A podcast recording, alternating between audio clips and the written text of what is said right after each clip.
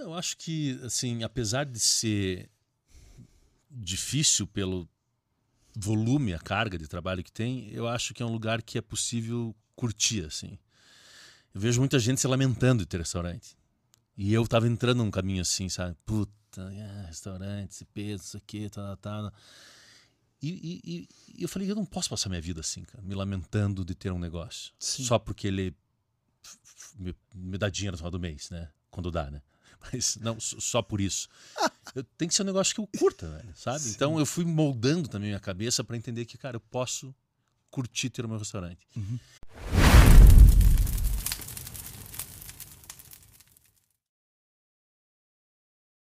Seja bem-vindo ao Donos de Restaurantes Cast, o maior podcast para donos de restaurantes do Brasil. Eu estou em Curitiba na terceira, no terceiro episódio da nova temporada do nosso podcast Donos de Restaurantes na Estrada. E eu trouxe aqui hoje um convidado que é um ícone da gastronomia do Brasil e também aqui de Curitiba, Beto Madalosso. Seja muito bem-vindo, Beto. Que prazer ter você aqui na sua casa, né? Porque eu estou em Curitiba, mas é um grande prazer estar aqui batendo um papo com você, amigo. Prazer, agradeço pelo convite e obrigado pelas palavras. Ícone do Brasil, não sei se eu tô nessa moral, mas tudo, vou aceitar, vou aceitar. Vamos entender agora então por que, que eu chamei o Beto aqui de ícone da gastronomia do Brasil. Beto, Conta um pouquinho sobre a sua relação com restaurantes e quantos negócios você conduz hoje aqui em Curitiba. Então, é, assim como você, né, eu sou filho de dono de restaurante. Né? Eu nasci, eu nasci em 78 e, e nasci nesse cenário que já existia restaurantes. Meu pai, meu pai, junto com meus tios, tem restaurante desde 1950, de, de 1963, na verdade. Eles chegaram em Curitiba em 50, em 63 começaram o velho Madalosso, que era Madalosso, depois que abriu o outro Madalosso, virou o velho Madalosso e o novo Madalosso. É... E meu... aí tem mais um que é o Fadanelli, enfim, eu, eu... E, a, e a família toda, né? Meu pai mais os cinco irmãos, são seis irmãos no total, todas as casas são em volta do restaurante. Então eu digo que a gente nunca teve muita noção da separação entre trabalho e casa, porque é, você sai, sai de casa, você está dentro do restaurante. E aí eu, eu digo que o jardim de infância nosso ali, o, o o, o, nosso playground ali era, era o estacionamento, era brincar ali, era dentro do restaurante, era ficar com os, com os garçons. É, é isso, é, era esse cenário todo, assim. Eu acho até, assim, o Madalosso ganhou uma projeção muito grande porque é um restaurante que cresceu demais e, né, e, e ficou conhecido porque é, em, dois, em 94 o Guinness Book é, classificou o Madalosso como o maior restaurante do Brasil e tal. É, mas assim, a minha, a minha história como filho do dono do restaurante, depois como dono do restaurante. Quantos lugares tem lá, Beto? Só para as tem... pessoas terem uma dimensão do tamanho do, do restaurante Madaluz? Tem 4.600 lugares. E o, e o velho Madaloso começou, era meu pai como garçom, minha tia cozinheira. E um tio meu é, era recepcionista ali, ficava na porta e tal, que era, né, era mais é, desenvolto assim. Os três eram, eram 24 lugares. Começou com 24 lugares. 24 lugares. E hoje, hoje o novo Madaloso tem 4.600 e o velho, esse começou com 24 lugares, está com. deve estar tá com uns 350 lugares, eu acho. Para você, líder, que começou a escutar esse podcast aí, ó, tá aqui no início da história do Beto ainda, o que eram 24 lugares se tornaram quase 5 mil lugares. Impressionante, Beto. É, eu, assim, eu, eu, é bom colocar um parênteses aqui, tipo, não façam isso em casa, porque, porque eu até brinco, se, se meu pai chegasse hoje no Sebrae com um plano de negócio, falasse assim, eu quero abrir um restaurante com 4.600 lugares, os caras aprendiam, ele. Não existe é isso. Tá maluco. É muito, é muito de, de muitas ocasiões ali. É, Madaloso tirou rota de turismo durante um tempo, depois muitos eventos, casamento, evento político, não sei o que. Isso, isso mantém o restaurante cheio, todos os salões cheios, né? Enfim, então, é, é, minha vida se deu ali. E o que eu ia falar, assim, apesar do tamanho do restaurante, é filho dono do restaurante. Você vive é, essa rotina, né? essa coisa assim de o pai, a família sempre trabalhando, é sábado, domingo, segunda, terça da noite, né? Um, restaurante familiar que abre todos os dias no almoço, é, todas as noites também, é, fecha domingo à noite, mas daí o outro abre, então está sempre funcionando. Então, é, tanto que amigos meus, ah, feriado, agora é carnaval, não sei o quê. Eu falo, nunca sei direito, assim, sabe? O que, que é feriado? Porque pra gente sempre era dia de de trabalho, família envolvida, não tinha umas, essa programação de agenda que as pessoas têm. Enfim, eu nasci aí, comecei, fiz administração de empresas, né? É, é, eu não sabia muito o que eu queria, então fui na administração mesmo, acabou servindo para mim, porque eu sou gestor dos meus negócios hoje, acho que ajuda bastante. E, e, trabalhei muito tempo com a minha família, com meu pai, até que eu vi que puta, ali não. Eu comecei a quebrar a cabeça com meu pai e tal. Eu falei, eu preciso sair. E nesse desejo de, será que eu sei fazer isso? Será que, mesmo depois de ter trabalhado, né, aí comecei com uns 16, 17, me envolver ali e tal. Quando estava com uns 28, falei, será que eu consigo fazer meu próprio negócio? Porque não quer dizer que você tem toda essa bagagem ali que você vai acertar, né? E aí fui para esse primeiro desafio, já estava com 29, abri a Forneria Copacabana, um restaurante de tinha lá uns 200 lugares mais ou menos, que já é um negócio grande, se pensar no... Né? Você começou com um negócio de 200 é. lugares, é. cara, que massa. É, e daí é falavam isso para mim, assim, você é louco, cara, 200 lugares, para que tão grande? Eu falei, mas eu, olha de onde eu venho, meu, isso aqui é minúsculo, né? aluguei uma casa, uma casa muito bacana. Grande assim. ou pequeno depende da sua referência. Depende da referência, lógico, é é, que tinha lá, acho que eu tinha uns 18 funcionários, não lembro e tal, só abria à noite. E aí começou, comecei bem cheio de desafio também, um monte de problema e tal, aquela coisa. E isso foi em 2011. Em 2014 abri o segundo, que era uma filial, chamava Forneria Copacabana também. É... Ia muito bem o primeiro, quando abri o segundo, eu afundei, assim. Afundei por erros meus, assim, depois a gente pode até falar um pouco sobre eles e porque veio uma crise econômica em 2015, né? Lembra? Ah, lembro 2014, bem. Copa do Mundo. Copa do Mundo para restaurante não é bom. Eu acho que é bom para bar, assim, restaurante, não, não tem a televisão e tal. Aí vem eleições, era Dilma Écio, não sei o quê, e vem, vinha pintando uma crise econômica. Eu estava com o restaurante novinho, né? Abri em fevereiro de 2014. Final do ano, pinta a crise, e eu tinha daí dois negócios, competiam entre si, era muito mais caro para tocar mudei de, de, de é, enquadramento tributário, saí do simples, fui presumido, pum, fundou. E fiquei um ano e meio em prejuízo, assim. Aí meu pai entrou me ajudou. Né? Coisa que tem gente que não tem, eu sei. Essa possibilidade, esse privilégio. Meu pai me socorreu ali durante um ano e meio com, com o empréstimo que eu tinha feito. E aí as coisas começaram a voltar, e acerta, e muda o almoço, põe buffet. Enfim e voltaram a funcionar. E aí, em 2000, e tô contando um pouco rápido assim dessa trajetória, em 2019 abri uma pizzaria, já num formato cara de crise, assim, pequena, uhum. né, um aluguel mais baixo, bem enxuta, tinha 50 lugares. E acabou que foi o melhor negócio que eu fiz até hoje, assim, porque pela lógica toda dele, assim, quando eu falo melhor negócio não é o que fatura mais, mas é o que dá mais resultado. É muito sólido, assim em 2020, é, 2020, eu, é, é, uma filial do Madá, essa é a pizzaria, daí abri a filial do Madá no meio da pandemia ali, podia construir e tal, abre, fecha, não sei o que. Essa não foi tão bem. E agora, fazendo um ano agora, nesse mês, o Sambiquira, que é um bar que eu abri agora recentemente, que, que vai bem, assim, né? E teve o último que eu eh, abri ano passado, já fechei, que é a Trolha, que era uma, é uma invenção, uma lojinha a é um... história da trolha é muito boa. Daqui a pouco você vai ter que contar Sim, pra gente. Trolha. Eu conheço, mas não sei se as pessoas que estão nos assistindo conhecem esse nome aí. Eu nem sei o que, que você pensou, mas é exatamente isso aí mesmo. Daqui a pouco o Beto vai contar. Mas como assim já fechou, Beto? Não entendi direito. Acabou a trolha?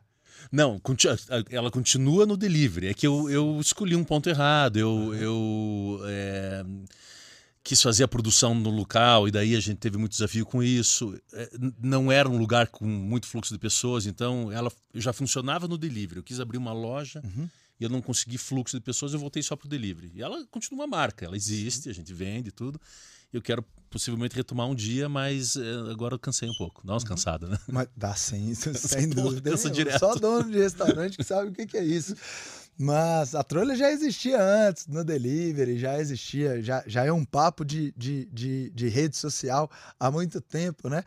Mas tem o Carlo Restaurante, que você, que você não contou aí. Não, é que o Carlo, na verdade, eu é, durante a pandemia, eu ele, o Carlo é era forneria Copacabana. Uhum. Eram duas.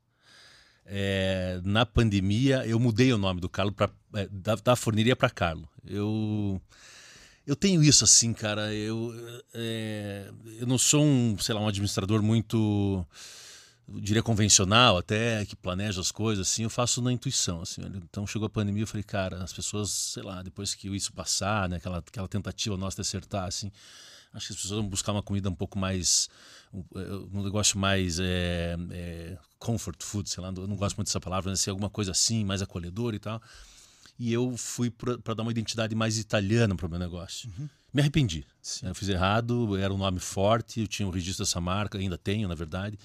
É, quis fazer uma homenagem ao meu pai. Meu pai chama Carlos Roberto Madalosso, eu me chamo Carlos Roberto Madalosso Filho. Então é o Carlo e o Carlito, que é junto, assim, né? O, o, o café e tal. Quando eu contei pro meu pai, eu falei, pai, pô, eu vou mudar o nome. Já estava tudo resolvido. Tinha feito marca nova, totem, tudo. Vou chamar de Carlo. Mas que nome horroroso que você escolheu. Puta, nem ele gostou, velho. E, e, também acabei perdendo uma marca que por, por, tentativa. E quando você vê, né, o mundo volta ao normal depois da pandemia, assim, é tudo quase que a mesma coisa. Eu acabei perdendo a força de uma marca, assim, eu achei. Mas, mas tá igual o restaurante, assim, ele pessoas vão, ele tem crescido, isso não é, é, eu vi que eu perdi um pouco dessa força, mas o negócio em si tá, tá igual, assim. Beto, você está me, me contando uma coisa que me chama muita atenção e eu quero abrir esse, esse parêntese aqui para o nosso ouvinte. O Beto vem de uma família assim como eu venho, de uma família de donos de restaurantes. Você está contando sua história e eu estou lembrando da minha, porque eu também montei um primeiro negócio, montei um segundo, os dois deram certo com, com uma dificuldade muito grande no início, mas meu terceiro negócio foi um negócio que, que eu quebrei em menos de um ano. Eu tive uma dívida de mais de um milhão de reais, eu não consegui pagar essa dívida. Eu tinha um pai também que podia me ajudar, mas por vergonha, por é, orgulho, eu não quis que eu não quis pedir essa ajuda e eu sofri muito com isso. E aí o que eu quero trazer aqui é que mesmo nós é, tem, nós tendo sido criado, criados em uma família de donos de restaurantes, ter uma experiência prévia a gente erra muito mais do que acerta. Você está me contando vários erros e isso é incrível para o dono de restaurante ouvir, porque as pessoas que estão lá do outro lado, muitas vezes elas pensam: será que o Marani só acerta? Pô, o Beto tem vários negócios de alimentação, tem vários restaurantes. Será que o cara só acerta? Ah, mas para ele é fácil porque ele é dono, ele é filho de dono de restaurante. E na verdade, Beto, é muito difícil montar um negócio conduzir o negócio por alguns anos e fazer com que esse negócio prospere é muito difícil, né, Beto? Cara, o que eu gosto, a diferença da nossa fala, né? O mineirinho fala assim, tranquilo, e eu aqui a pá, vou tentar falar mais devagar se eu conseguir. É, é, assim, você falando isso, acho que tem muita, muitas maneiras de avaliar, assim, né? Por que que é, uns acabam dando mais certo que outros, ou, ou por que não necessariamente a gente vindo de uma família que tem negócios e ter aprendido aquilo, que a gente uhum. aprende aquilo, é, é, seguro que vai ter sucesso. Assim, eu acho que e, e, eu acho que isso tem a ver assim muito é, acho que os restaurantes eles são muito de ocasi ocasiões diferentes assim né o Madalosso está num cenário e, e, nasceu numa época, num bairro turístico, que, que as pessoas. e que, e que vários outros restaurantes é, nasceram ao redor. Tinha muitos restaurantes, era um destino turístico gastronômico em Curitiba. Uhum. É, de um tipo de gastronomia super limitado na questão de variedade. Assim, era um cardápio muito limitado, uma comida bem feita, mas assim, era uma comida digamos, pobre de ingrediente mesmo, assim. Por quê? Porque é uma família pobre que faz aquilo com o que encontra, que pode vender e tal. E naquele cenário funciona. Então eu venho de uma situação é, bem diferente, numa outra época, vou colocar meu restaurante em outro lugar da cidade, com muitas outras referências na minha cabeça sobre negócio, com outro tipo de gastronomia, e você se depara com. Né? Então, tanto é que, quando eu falo com meu pai, às vezes, ele fala assim: eu acho muito mais difícil fazer o que você faz do que que eu fiz. Uhum. Mas eu, quando olho para o negócio dele, que é muito maior que o meu, e o crescimento que ele teve, e a vida que ele levou, que eu acompanhei, muito, eu vejo que ele teve muito mais é, desgaste na vida dele do que eu tive. Uhum. Muito também porque eu acho que eu tenho né, já esse, essa plataforma que me coloca. Né, ser filho dele já me coloca numa situação um pouco diferente da vida mesmo. Mas assim, eu olho acho muito mais desafiador o que ele fez. E ele, ele fala: se fosse hoje eu não conseguiria fazer. Você vê que coisa doida, né? Se Sim. fosse fazer o que você faz, eu acho que eu não conseguiria fazer. E vice-versa, talvez. Por isso que é tão difícil comparar, né, Beto? Comparar a época do seu pai, que na, na minha visão, a, na verdade, eu tenho o mesmo direcionamento que você. Meu pai foi um cara que dormiu, acordou, é, sonhou com restaurante a vida toda. A vida do meu pai foi trabalhar com restaurantes. Na minha infância, eu lembro que a gente queria viajar com meu pai, eu queria que meu pai fosse me assistir jogando bola e nunca tinha é. tempo, era sempre trabalho, trabalho. Quando você me conta que brincava com os garçons, eu me lembro também que, que na infância os meus amigos é, eram os garçons da pizzaria. Então eu sempre ia para casa de um garçom, ia para casa de um outro que me recebia, que brincava, porque o meu mundo era o mundo de, de restaurantes. Então é, é difícil comparar as épocas, porque hoje a gente tem algumas dificuldades diferentes, alguns desafios diferentes do que eles tinham alguns anos atrás. Mas de toda forma, o que eu acredito é que a gente está vivendo em uma grande era, uma grande época. A gente tem um privilégio muito grande de muita informação, um privilégio de muitos acessos que os nossos pais não tiveram, né? É, eu acho que tem isso. É... E acho também um pouco pelo exemplo, fala assim, será que. Você olha para o teu pai, eu olho para o meu, para minha família. Será que eu vou passar minha vida assim, nesse volume de trabalho que eles têm? E aí eu acho que vem um estalo e você trabalha, você faz isso e eu procurei fazendo, procuro fazer meus negócios, que é o quê? eu preciso profissionalizar isso aqui. Sim. Então, como é que eu vou crescer? Como é que eu vou expandir meus negócios e não vou morar dentro do restaurante como eu vi minha família morando, né? Sim. Literalmente, né? porque a casa é dentro, como eu falei, dentro do estacionamento. Sim. É... E assim, eu acho que é um desafio tão grande você profissionalizar um restaurante, uhum. porque porque é um negócio que é diferente lá, de uma rede de farmácias, eu costumo dizer. Sim. É, o restaurante tem muito de uma coisa artesanal. O restaurante é um artesão que está ali atrás. É uma pessoa que está abraçando todo mundo, que está fazendo a comida, que isso e aquilo. Como é que você sai desse papel né, do dono que está ali abraçando todo mundo, abraçando os garçons, convivendo essa vida, que é a extensão da nossa casa, para um lugar que não vai mais ter isso? Uhum. Sem perder isso, né, que a gente não, não, pode perder. Então, é, cara, para mim, é, ah, é muito desafiador ter um restaurante. É mas é muito, acho que é muito mais desafiador você conseguir ter três. Eu acho que esse salto, ele é, é tem, tem muito truque aí dentro, assim, sabe? Que a gente se depara. Então, porque o ter um é aquilo, é, é, como eu falei, extensão da casa. Quando você receber uma pessoa em casa, atender bem, abraçar, não sei o que, tal, tal, tal, é a essência nossa, é o poder nosso de carisma e fazer tudo isso. Para fazer esse passo para frente depois, não é mais você, né? Como é que você como é que você põe isso na ponta lá depois? Eu acho esse, essa mudança. Então vamos falar sobre isso, sobre os desafios de restaurantes. Você que é uma pessoa tão experiente nesse nosso segmento, o que você enxerga como grande desafio ou grandes desafios para um dono de restaurante?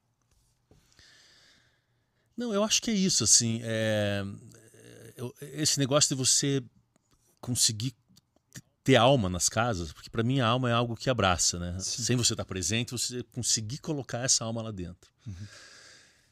É, é o que quando eu penso no papel que eu tenho nos meus negócios, assim, eu acho que é isso, assim, é colocar minha impressão digital, é, é quad, colocar quadrinho, sabe? Colocar aqui um negócio aqui, essa luz aqui, como é que tá, e o e, e, quem vem, o que sente a pessoa. Eu sento, como no restaurante, eu fico pensando, por que o cara volta aqui? Ele senta aqui, ele vai comer tem, tem que estar tá boa comida, tem que estar tá um cardápio bem pensado, o preço está bom.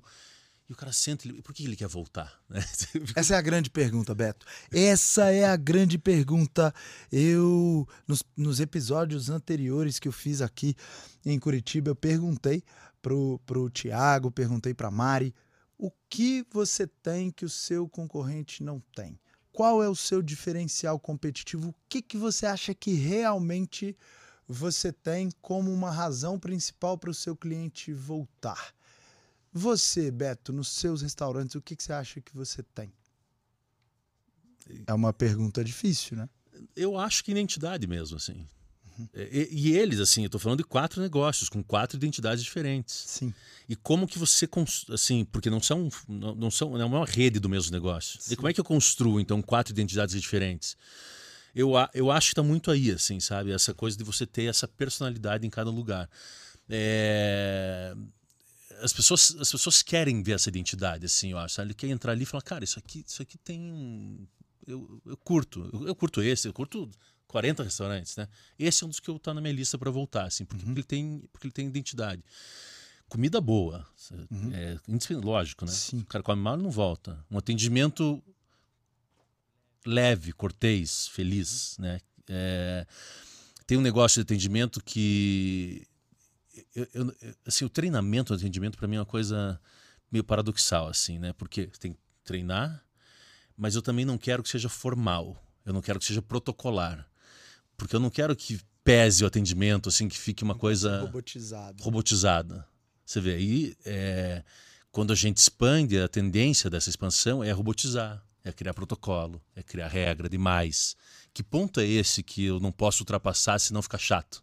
Né? Então... É extremamente difícil. Você está contando isso, eu lembro do João Branco da McDonald's em uma conversa, eu vi o João falando exatamente isso que quando ele assumiu a vice-presidência de marketing do McDonald's, uma das alterações que ele queria fazer era justamente treinar a equipe, mas sem que essa equipe fosse robotizada. E ele fez um piloto e no primeiro restaurante que ele testou isso, as vendas aumentaram em mais de 30%. Então, os vendedores poderiam ser eles mesmos, mas com qual direcionamento? Porque não, não basta dizer, olha, você pode ser você mesmo, porque por mais que cada um tenha ali um carisma diferente, tenha uma forma de abordar diferente, é necessário ter também um padrão. Afinal de contas, se você não tiver esse padrão, é, dificilmente você vai conseguir chegar à excelência. Então, como padronizar sem que você. Padronize. é exatamente isso. É, é, é, difícil, assim. É... Tem, tem uma coisa que eu falei agora faz um ano que eu tô, né, eu tô com Sambiquira sambiquira, tô com sambiquira aberto. É, sabe que é o sambiquira, né? Parte do frango que é. Sambiquira é o cu da galinha, né? Aquela, aquela pelezinha, aquela pontinha em cima da cloaca, sei lá, né? Não sabia. Aquele, aquele pedacinho que faz um biquinho, assim, é o cox. Eu ia falar que tô com o sambiquira aberto aqui, mas, mas o sambiquira tá aberto faz um ano. E eu lembro no começo, um ano atrás, né, numa primeira conversa com a equipe, é, é que, que, veio assim um papo assim, aconteceu, ó, a gente a gente está aqui, a gente trabalha todas as noites, no, nesses horários que as famílias de vocês às vezes estão lá curtindo, vendo televisão em casa e tal. Sim. E isso é puxado, é pesado. Só que a gente tem uma um privilégio de trabalhar com isso, que é você que a gente poder curtir e se soltar junto com o cliente. Num bar, assim, você pode eh, não sentar e ficar amigo, não é isso, mas é divertido trabalhar num bar. Assim, você pode, você pode relaxar, você pode curtir o trabalho, porque ele não é engessado, ele não é protocolar, ele não é, sei lá, um procedimento de um piloto de avião, sei lá. Ele é uma curtição o trabalho. Então, corre, relaxe, curta, dá risada, receba, abrace e tal. É, então, isso é, de alguma maneira, você ter um protocolo, um treinamento, mas que ele te permite se soltar, assim, né? Eu acho que é esse balanço. Assim. Seria uma diretriz, né, Beto? Então, algum, algum tipo de direcionamento. Curta estar no bar, assim, né? Curta você.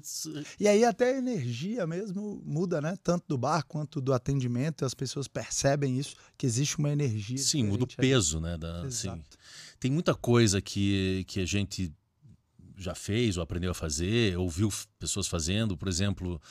É, é, as pequenas punições, assim, uma listinha aqui de quebra de material para descontar, não sei, sabe umas, umas coisas assim que é, da miudez assim, isso, nada disso a gente faz porque acha que isso é um, é, um, é, é, é uma é uma, quase uma perseguição, vai pesando, vai pesando, porque tem, que tem método, tem meta, né, método, meta, e uma hora você fala, cara, isso incomoda.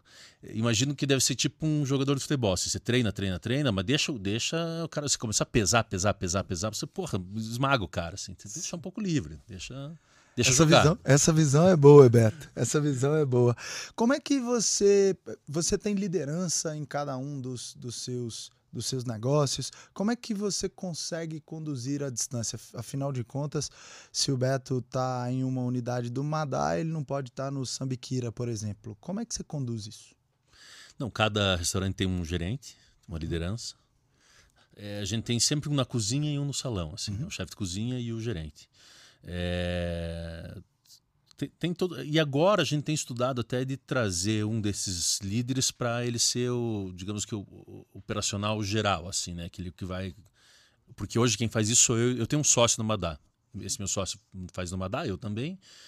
Mas nos outros eu faço. Então passo a noite, vou num. Vou, eu trabalho mais no carro do que no restaurante. Vou num, vou no no. Entro, olho, tá tudo bem, falo com o cliente, sai. Às vezes preciso ficar mais tempo, fico mais tempo. É, e talvez a gente traga um desses caras para fazer essa, essa, essa, supervisão geral, assim. Mas sim, tem ali os responsáveis. Uhum. Que todo dia manda o fechamento, todo dia. To, toda quarta-feira a gente senta com todos os líderes numa reunião que começa às duas da tarde, vai até às cinco da tarde, uhum. e pega os indicadores. Eu tenho uma central administrativa, né? Uhum. Que tem recursos humanos, financeiro, comprador, tem comunicação e dois estagiários. A gente senta tudo lá e e aí, tá, como é que foi essa semana? Como é que tá a previsão pro final do mês? CMV nosso tá dentro, não tá? Por que que não tá, né? Que nunca tá. Mas é, é, e aí é isso, e a conversa vai. Como é que por que aconteceu tal, ah, um detalhe com tal cliente, não sei o quê, como é que foi a cozinha? E aí a gente vai ali falando sobre tudo, assim. Muito interessante. Essa é uma pergunta que os donos de restaurantes me fazem com muita frequência. Marani, como é que você consegue conduzir os seus restaurantes à distância? Também tenho uma estrutura parecida com o que você falou, Beto. Tenho uma gerente em cada um dos restaurantes, também tenho uma central administrativa com comprador, departamento pessoal e um departamento financeiro. Eu não consigo fazer reunião toda semana com os meus gerentes. A gente se fala muito por WhatsApp, se fala por vídeo chamada e e sempre que eu, que eu, que eu tô na minha cidade, eu, eu tento me reunir presencialmente, afinal de contas eu tenho que pelo menos passar nos meus restaurantes, né? Às vezes os amigos falam assim, Marani, tive lá no seu restaurante e você não estava. E aí eu falo, se você quiser esconder de mim, é só você ir em um dos restaurantes, que eu não consigo ir mais nos meus restaurantes. Então, se a gente não criar essas lideranças que você falou, Beto, e, e se a gente não acompanhar indicador, dificilmente a gente vai conseguir é, chegar a bons resultados, né? Eu, o Terraço Pizzaria que eu conduzo são mais de 45 anos, são mais de 35 colaboradores hoje, a francesinha com mais de 30 e mais de 13 anos, então é bastante desafiador, né? Quase 70 colaboradores é. e olhar isso à distância não é moleza, não. Beto, eu, eu quero entender agora um pouco mais sobre é, como é que você define é, qual o momento de, de, de expandir, qual o momento de segurar? Como é que você define estratégia de crescimento no seu negócio? Cara, não, não tem muito isso, assim. É, é muito, para mim, é muito Feeling. intuitivo, é. é. Vou fazer, assim, eu começo a fazer uma leitura do mercado, assim, por uhum. exemplo, né? Se você olhar, existe uma diferença muito grande entre o, entre o Carlo, que nasceu como forneria Copacabana, um restaurante uhum. grande, sofisticado e tal, falando 2014, a gente estava num momento econômico muito diferente. Sim. Em 2019 abriu o Madá, que é esse, esse lugar que é improvisado. A gente não colocou uhum. um pingo de tinta, assim. Ele é um.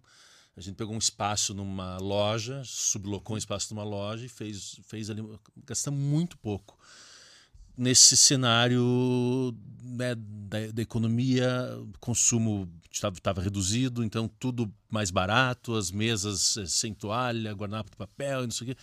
Tanto que a gente queria servir pizza em pratinho de papelão. Aí os clientes reclamaram tanto, a gente foi, do, foi pôs o prato, né? É, de porcelana. Mas é, é, então eles vão tendo caras diferentes, assim. O último agora, que foi o Sambiquira, é, ele é daí outra coisa, também no centro, é um boteco barato para ter bastante giro. Cara, é assim, aí agora com esses negócios eu começo a olhar para eles e falo assim, qual que pode expandir mais fácil? Você começa uhum. a fazer leitura, o que, menor pode esforço. Né? Maior resultado com menor esforço. É, e pô, já tem, uma, tem um mecanismo funcionando bem ali e tal. Então, mas sim, é, é uma coisa que eu tenho tentado fazer isso, assim, é tentar olhar com um pouco mais de planejamento, assim, sabe? Ah, daqui X tempo, eu com meu sócio, daqui X tempo, o que, que a gente quer estar tá de faturamento? Né? Que tamanho é esse? Uhum. É, porque eu, até hoje foi no peitão, assim. Olha, pô, aqui acho que é legal. Né? A gente conhece a cidade, a gente circula na sim, cidade sim. E, faz essa leitura. Sim. É, abrir a trolha lá, né? E não fazendo essa leitura, uhum. não deu certo. Então, mesmo fazendo leitura, mesmo achando que ia dar, não deu. Vai ter que dar um momento, não deu ainda. Mas quanto aprendizado tem aqui, líder? Quando o Beto diz, eu abri a forneria Copacabana, um lugar mais sofisticado, um lugar maior, bastante desafiador para fazer esse negócio dar certo. E aí o Beto pensa de uma forma um pouco diferente em 2019, monta um negócio mais enxuto, um negócio mais improvisado e com toda a experiência que você tinha ali, a expertise, você com custo mais enxuto consegue fazer um negócio ser muito mais rentável. Então, esse, esse é um ponto de partida importante. Quando a gente tem um controle de custos e principalmente quando a gente parte para um negócio é, com custo mais amarrado, a gente tem uma possibilidade maior de viabilizar esse negócio. Obviamente, tem outras coisas que são muito importantes, mas olhar para custo é uma coisa, sem dúvida nenhuma, que a gente demora um pouco para aprender, né, Beto? Sim. Mas que é tão importante. Nem sempre um negócio que a gente vai colocar muita grana na concepção é um negócio que vai. É, ter, ter o resultado operacional que a gente espera. Já vi vários restaurantes com 2 milhões, 3 milhões, 4 milhões de investimento. Esse restaurante, em pouquíssimos meses ou até anos, esse restaurante é, fracassar.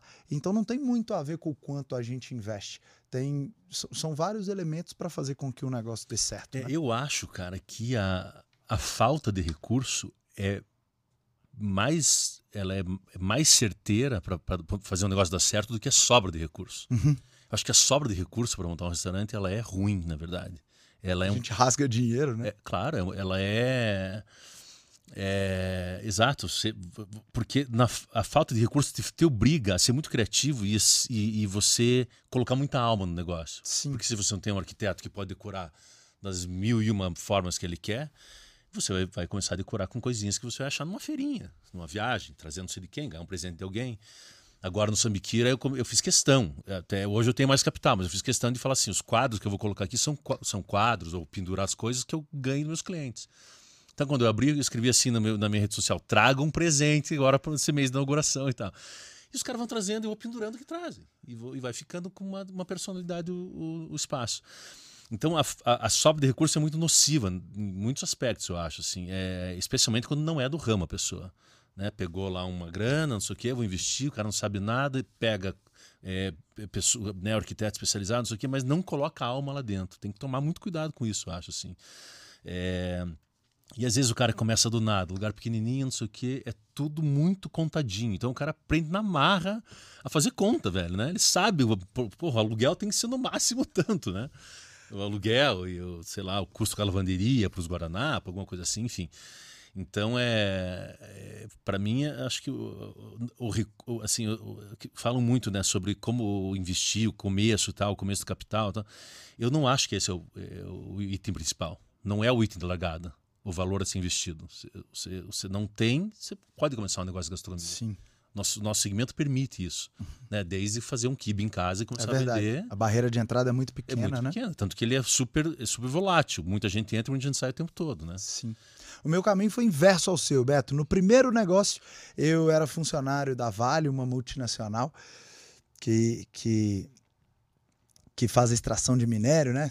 Todo mundo conhece a Vale. Eu não tinha grana nessa época, eu tinha um ano de Vale e ainda jovem, gostava muito de farra, e eu torrava todo o meu dinheiro.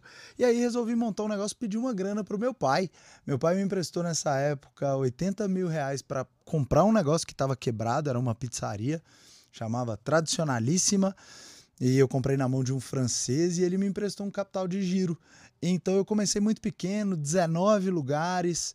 E meu pai me disse: Olha, você vai ter que crescer, senão você não vai ganhar dinheiro, não. E aí, depois de um ano, eu consegui montar um segundo negócio e aí eu coloquei muito mais grana. Eu montei uma pizza em fatia no centro da cidade, mas eu escolhi os acabamentos mais caros, um granito de, lembro que custava mais de 900 reais um metro em 2013. E o meu pai falou: Marcelo, você é maluco, ninguém vai entrar nesse lugar porque não tem nada a ver com o que você está montando. Eu falei: pai, eu quero montar uma, uma, um, uma Disneylândia para os pobres, um restaurante de centro da cidade ali, onde tinha ponto de ônibus e tal, mas um lugar que fosse sofisticado. E o que, que aconteceu? Claro que deu errado, né, cara? no início, uma dificuldade muito grande. Tinha uma pastelaria do lado, Beto. Todo mundo colocava o pezinho dentro dessa pizzaria, tirava o pé e entrava na pastelaria. É que inibe, né? Você e eu inibe. falava, meu Deus. É. E aí eu estava inibindo. Eu não, eu não tinha a mínima ideia de que os clientes entendiam quando eles entravam que não era para eles. É. E aí eu comecei a conversar com as pessoas e perguntar, poxa, mas você ia entrar na, na pizzaria, por que, que você não entrou?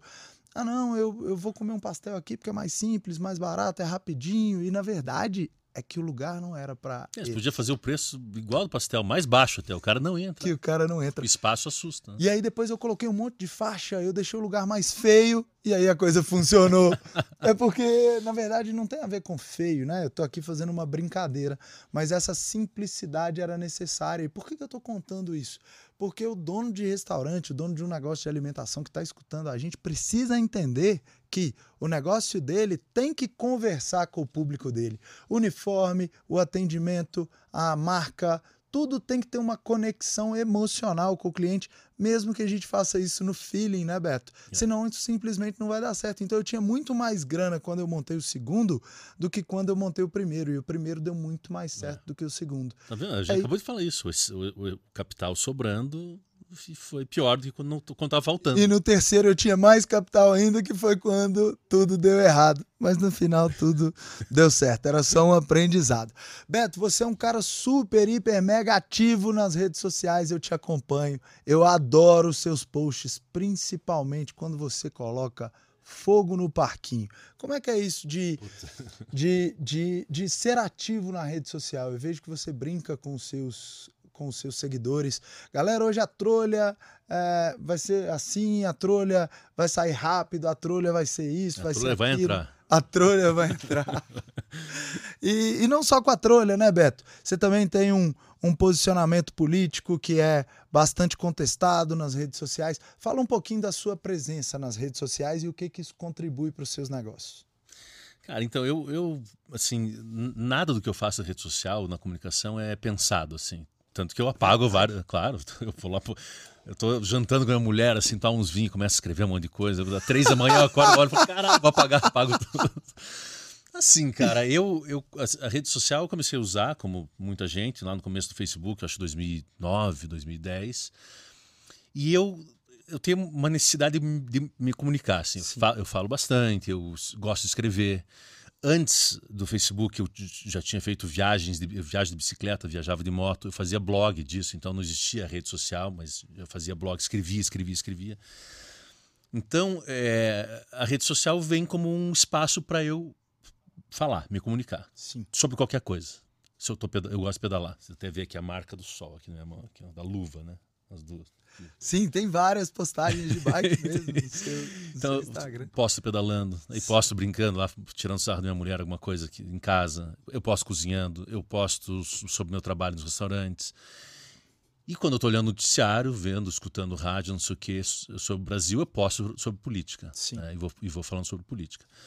Então, é, nada disso é planejado. Se fosse, talvez eu teria estaria até melhor na rede social, porque eu já tenho bastante hater, assim. Então, e, e, mas talvez tivesse um alcance maior, tivesse mais planejado, fosse um perfil de rede social mais decente. O meu é completamente aleatório, completamente.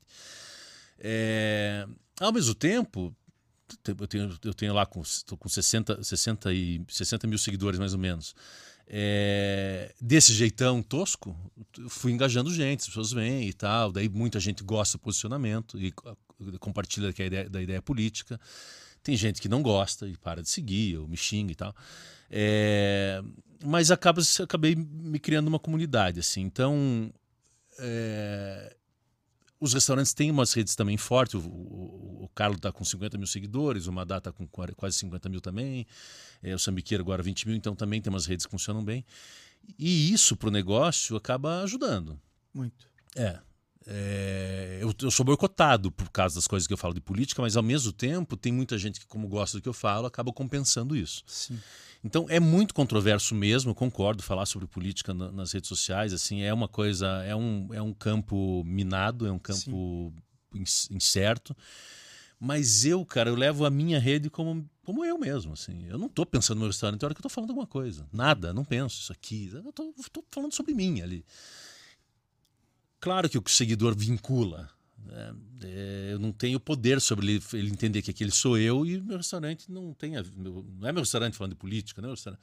Meu restaurante é meu restaurante. Mas eu, pessoa física, antes de ser dono do restaurante, sou um cidadão. Claro. Que tem opinião política Sim. e convivam com isso. Fazer o quê, né? Então, é, sei lá, assim, é, para mim é até um pouco recente esse negócio, assim, de sofrer, sofrer muito ataque ali e tal. E também tem, tem muita gente que, que adora, que vira fã e tal. É, é meio na minha cabeça um pouco tumultuado isso assim é difícil entender mas mas é isso cara assim eu não eu não calculo.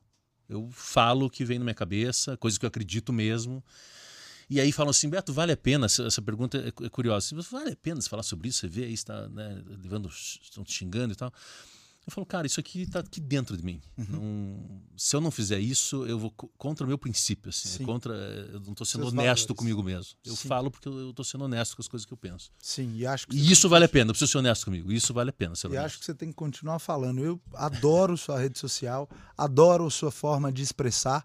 Acho que a gente precisa sim se posicionar. Acredito muito que as pessoas precisam ser mais autênticas. A sua autenticidade é alguma coisa que inspira outras pessoas. Então, acho que você deve continuar. E falando um pouco sobre redes sociais, que é algo que eu entendo bastante, eu quero te dizer que quando você tem hater, quer dizer que você está fazendo um grande trabalho.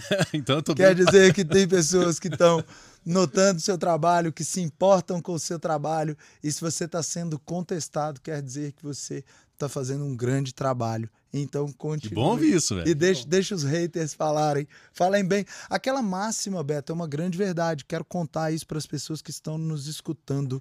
Falem bem, falem mal, mas falem de mim. E aqui eu estou falando de negócios, tá, galera?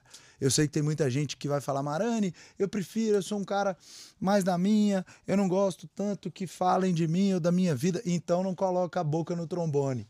Porque de fato as pessoas vão falar, isso vai gerar vários comentários. Mas, falando de negócios, falem bem, falem mal, mas falem de mim. Muitas vezes a gente confunde a, a, o posicionamento político ou qualquer outro posicionamento. Poxa, se eu falar isso aqui, as pessoas vão me boicotar e vão não vão mais é, ao meu restaurante, mas a grande verdade é que, assim como o seu nome já virou matéria de jornal aqui em Curitiba, que eu já vi, é, empresário Beto se posiciona em tal coisa e acontece isso a, notícia vai correndo, as pessoas são curiosas, e aí o cara pergunta: pô, você viu lá o que o Beto falou? É. Dá uma olhada nesse link aqui. Não, eu sou briga de almoço de família. Eu falo, tô aqui com a minha família, estão brigando com causa de vocês, os caras me escrevem. Então é isso, e aí às vezes o cara não conhece o Madá ainda, não conhece o Sambiquira, não conhece o Carlo. É, e de repente ele vai ter aquela curiosidade de saber quem é o Beto, que o Beto existe. Então, verdadeiramente falando de negócios, eu acredito que faz muito sentido. Falem bem, falem mal, mas falem de mim.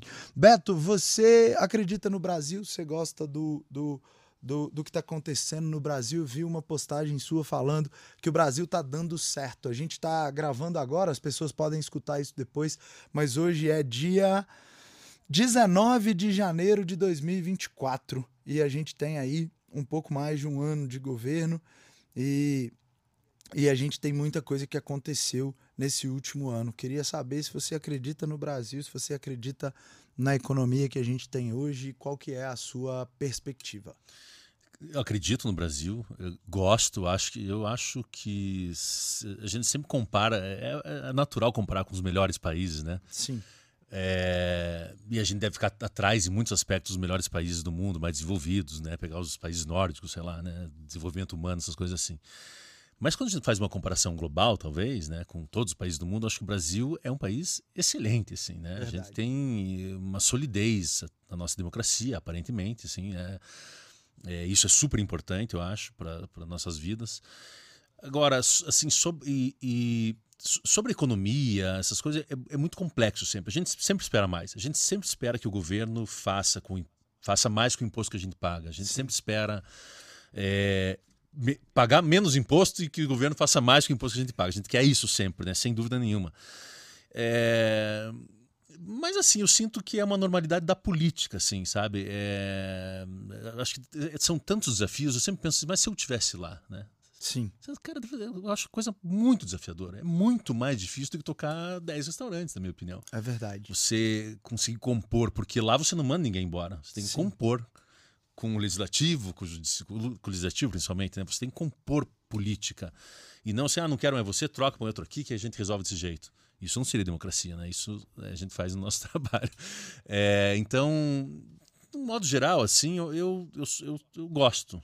Gosto, sempre quero que melhore, sempre acho que pode melhorar, sempre tenho, eu tenho minhas, minhas, minhas coisas que eu brigo aqui e tal, mas acho que, que tá bom. Acho que tá bom. Eu também acho. A gente teve números bastante animadores no último ano. A bolsa bateu recordes, o dólar caiu, a inflação caiu, os juros caíram. Eu acho que esse ano a gente vai fazer muito negócio. Eu acho que quem tiver preparado, porque na verdade, Beto, essa é a minha opinião.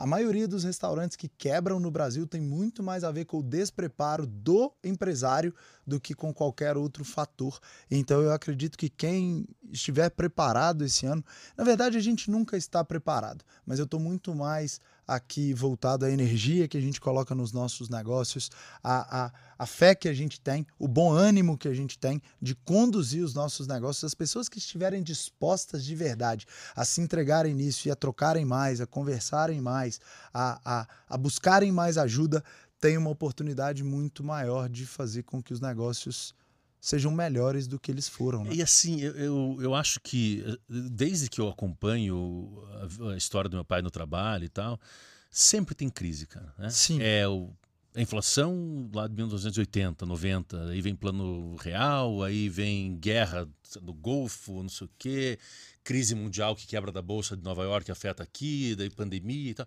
Você vê, a gente falando de, de, quantas coisas, né? Uma crise interna, uma crise externa, um negócio de uma guerra, depois uma, uma crise sanitária. São crises que não são só, não tem a ver só com a economia e tal, e só com política, e tem a ver com outras coisas. É, quem, no meu ponto de vista, quem sobreviveu na pandemia, que é a mais recente, que a gente passou, a crise mais recente, mais forte, talvez a gente passou, é quem, tem, quem tinha capital de giro.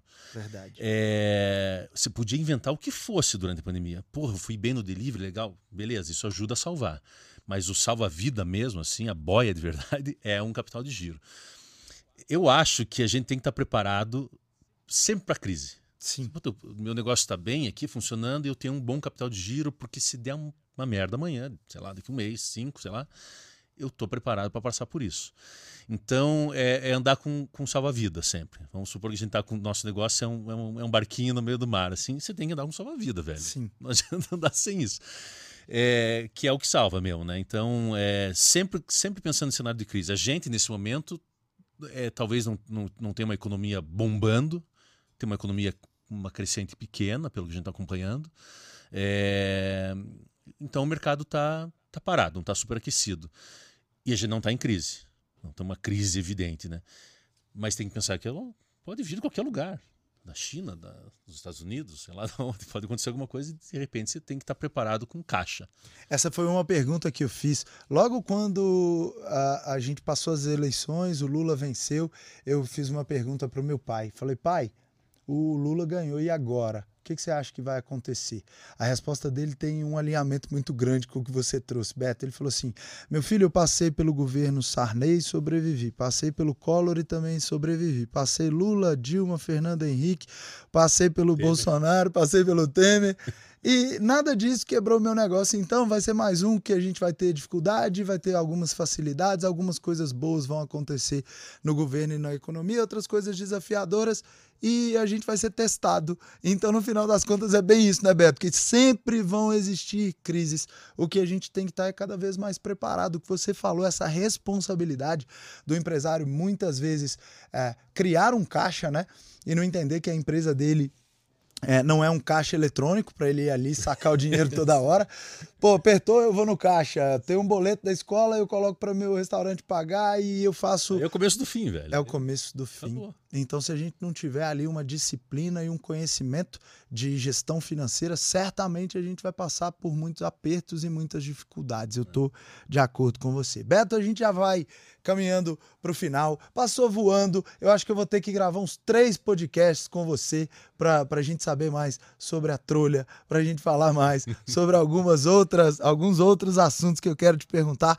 Mas vamos entender aqui agora, então, já que a gente está caminhando para o final, o que que você o que, que você projeta para o futuro? O que, que, você espera do futuro? Ou de fato, é, voltando um pouquinho na sua fala, você vai entender o mercado, vai ter o feeling e, e, e a partir disso você vai decidindo. E mais uma coisa: o Beto, como é, professor, como um cara que ajuda o mercado da gastronomia a crescer, o que, que você pensa disso para os próximos anos?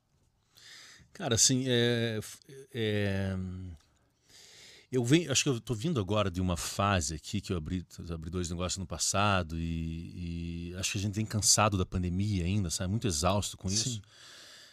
Que assim, o futuro próximo eu para esse ano eu tô, eu vou, eu vou ampliar três negócios, reformas internas, né? investimento num negócio novo. Então o Sambiquira vai crescer, o, o, o Carlo também, eu vou fazer um café dentro dele e o Madá, a gente pegou um espaço maior agora, vamos reformar. É, e, e tô nisso, assim, sabe? Eu tô curtindo esse momento de fazer essas coisas. Uhum. É, eu acho que mais longo prazo, assim, é escolher uma dessas marcas e acabar expandindo uhum. para outros lugares da cidade, talvez fora daqui. Muita gente procura gente para abrir negócio fora. E eu não tenho coragem ainda. Assim, eu falo, cara, eu não tenho estrutura suficiente para. Ou, ou, coragem, ou loucura suficiente, uhum. não sei, para sair de Curitiba. Mas acho que isso pode pintar. Assim, eu não tenho nada disso programado de fato. É... Aí você perguntou. Ah, inclusive, eu, tem outras coisas que eu até converso com meu sócio bastante. Assim, é, talvez não seja daqui cinco anos, a gente vai pensando daqui quatro, cinco anos, pensar em negócio novo, talvez não seja mais restaurante, talvez a gente possa fazer uma indústria de alimentos. Sim. A gente gosta de pensar em indústria de alimentos, mercado de bairro, assim, para. Uhum.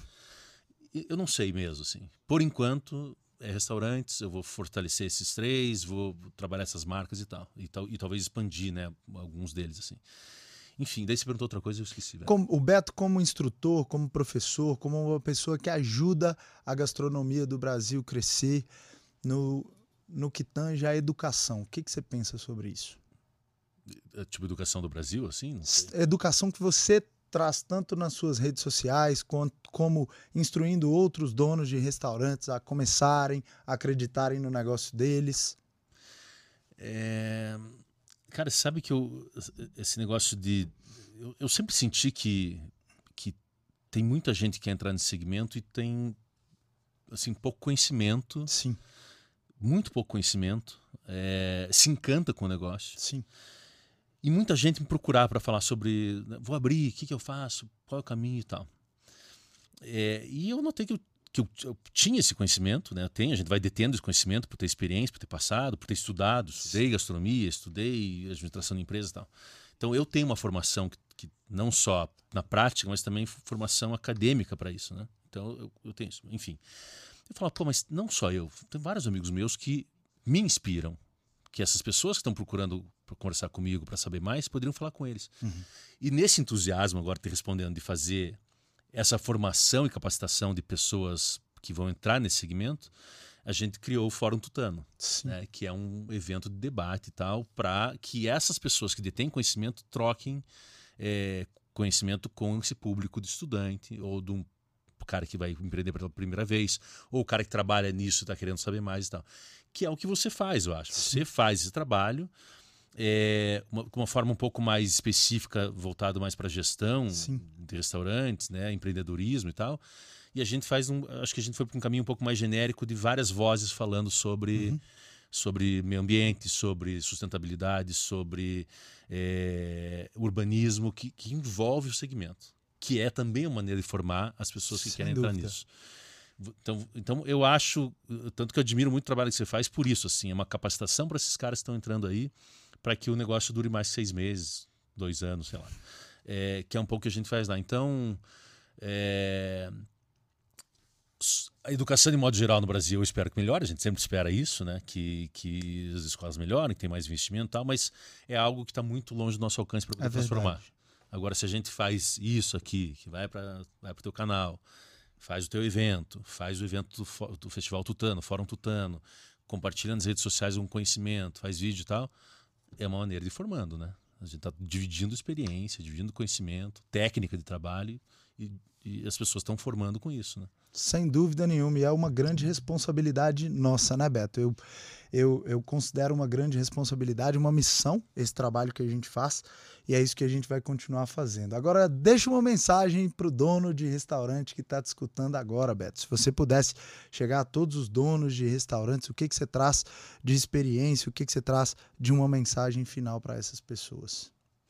Eu acho que, assim, apesar de ser difícil pelo volume, a carga de trabalho que tem, eu acho que é um lugar que é possível curtir, assim. Eu vejo muita gente se lamentando de ter restaurante. E eu tava entrando num caminho assim, sabe? Puta, é, restaurante, esse peso, isso aqui, tá, tá. tá. E, e, e, eu falei, eu não posso passar minha vida assim, cara, me lamentando de ter um negócio. Sim. Só porque ele me, me dá dinheiro no final do mês, né? Quando dá, né? Mas não só por isso. Eu, tem que ser um negócio que eu curta, velho, sabe? Sim. Então eu fui moldando também minha cabeça para entender que, cara, eu posso curtir ter o meu restaurante. Uhum. Então eu acho que o nosso segmento ele dá isso pra gente, assim, ele dá ele minha mãe fala assim, ele fala, dá ouro, mas tira o couro, né? Ele dá trabalho, é, é, é, é, dá ouro, mas, mas ele dá trabalho, mas ele também dá essa essa possibilidade de você de você curtir, receber gente, as pessoas vão lá é um prazer imenso você receber alguém no teu negócio. É verdade. O cara, veio aqui. Imagina, tanto lugar pro cara, o cara Tanto lugar. É. O cara tá em Curitiba, uma das cidades de, da melhor gastronomia do Brasil. E aí ele escolheu o seu restaurante. Vem no meu restaurante, cara. Porra, abraço, né? Gostoso isso. É verdade. é incrível mesmo. Essa, essa da sua mãe também é uma boa, porque é a verdade, é, é a realidade da maioria dos donos de restaurantes, né? Ele dá o ouro, mas tira o couro. Mas realmente é, não precisa ser necessariamente assim e a gente está tá descobrindo isso a cada dia, como conduzir restaurantes sem que a gente seja escravo desse negócio. Beto, onde as pessoas te encontram? Qual é o seu arroba lá na, no Instagram? Qual é o, o, o arroba dos seus restaurantes? Deixa aqui, a galera vai querer conversar com você, vai querer te ah, conhecer ah, melhor. O meu é arroba Beto Madalosso, com dois S, né? Beto Madalosso, tudo junto. Aí tem o Carlo Restaurante, é né? Carlos Restaurante, tudo junto. É, Madá Pizza Vinho, tudo junto, Madá Pizza Vinho. E o outro é o Sambiquira Curitiba. Isso. É, é, muito nome, hein, Beto? Não, e aí tem o Magrela Café, que eu vou abrir. Magrela Andrade Café, que é esse que vai entrar no, né, dentro do Carlo. E o Trolha, né? Trolha Underline. o Trolha é legal também. O Trolha, a gente vai falar dele no próximo podcast. Eu quero te agradecer muito pelo seu tempo, Beto. Sei que seu tempo é concorrido. Obrigado pelo carinho de ter tirado um tempo e vir aqui gravar com a gente. E obrigado aqui, então, pela sua presença. Valeu, obrigado. Prazerzão, obrigadão. Líder, para você que ficou até o final, eu te vejo no topo. Valeu, tchau.